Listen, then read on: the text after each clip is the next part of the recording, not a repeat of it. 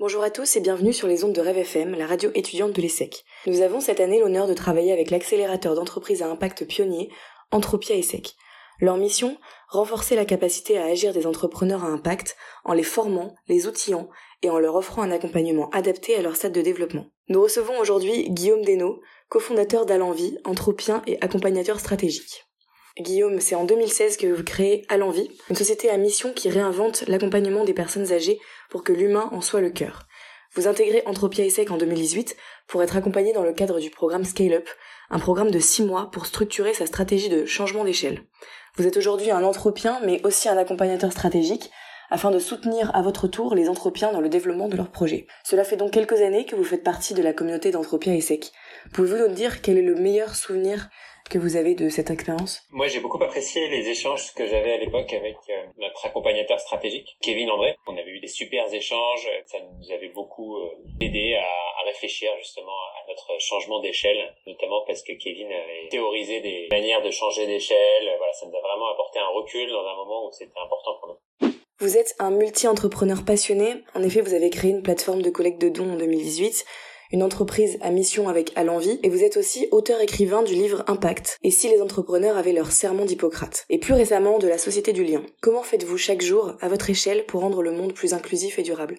Grande question, euh, je prétends pas euh, rendre le monde inclusif et durable euh, tout seul, mais disons que ce que j'essaye de faire, c'est mettre en adéquation ce qui me révolte, ce qui m'anime en tant que personne, à ce qui m'occupe toute la journée, comme travail pour gagner ma vie. J'essaye de faire en sorte que ce boulot-là bah, soit au service de la résolution de ces crises et non pas un amplificateur du problème. Et ça, c'est vraiment possible aujourd'hui grâce à l'entrepreneuriat social. Donc, j'ai vraiment trouvé ma voie, effectivement, dans la, création d'entreprises sociales. Il y a assez longtemps maintenant, j'avais créé une plateforme de collecte de dons en 2008. J'ai créé ensuite à l'envie euh, pour euh, essayer d'humaniser l'accompagnement des personnes âgées. Et ça nous a amené ensuite avec mes associés Thibaut et Clément à créer un organisme de formation pour les professionnels du secteur de prendre soin, pour les former justement à la dimension humaine de leur métier. Et puis plus récemment, à créer aussi Bien Commun, une entreprise sociale qui développe des habitats partagés et accompagnés comme alternative à l'EHPAD pour des personnes âgées qui sont euh, maladies d'Alzheimer notamment. J'essaye de, de réfléchir aux solutions et surtout je profite d'un écosystème qui est vraiment en ébullition aujourd'hui, qui est l'écosystème de l'entrepreneuriat social. Voilà, c'est vraiment en rejoignant cette communauté de l'entrepreneuriat social que euh, j'ai réussi à mettre au maximum, toujours une quête, hein, on n'est jamais arrivé, en cohérence mes engagements professionnels et mes convictions personnelles. Et nous savons d'ailleurs que l'entrepreneuriat n'est pas un long fleuve tranquille.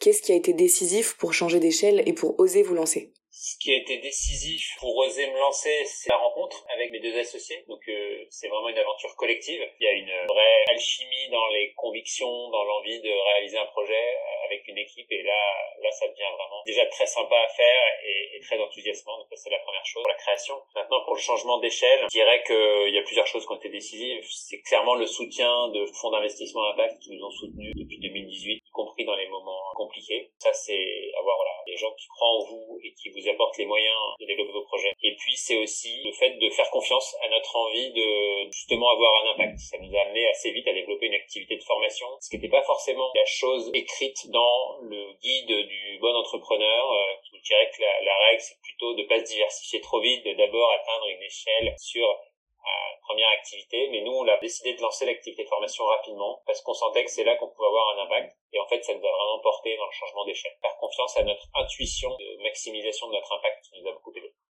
Pour conclure en une phrase, qu'est-ce que vous faites au quotidien pour durer en tant qu'entrepreneur à impact?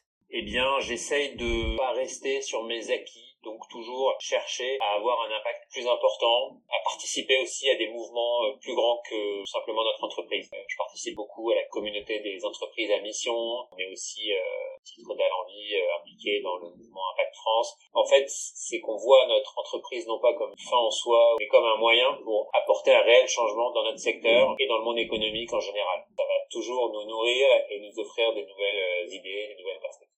Merci beaucoup Guillaume d'avoir répondu présent et de nous avoir partagé votre parcours inspirant pour tous les entrepreneurs à impact. À très bientôt sur nos ondes.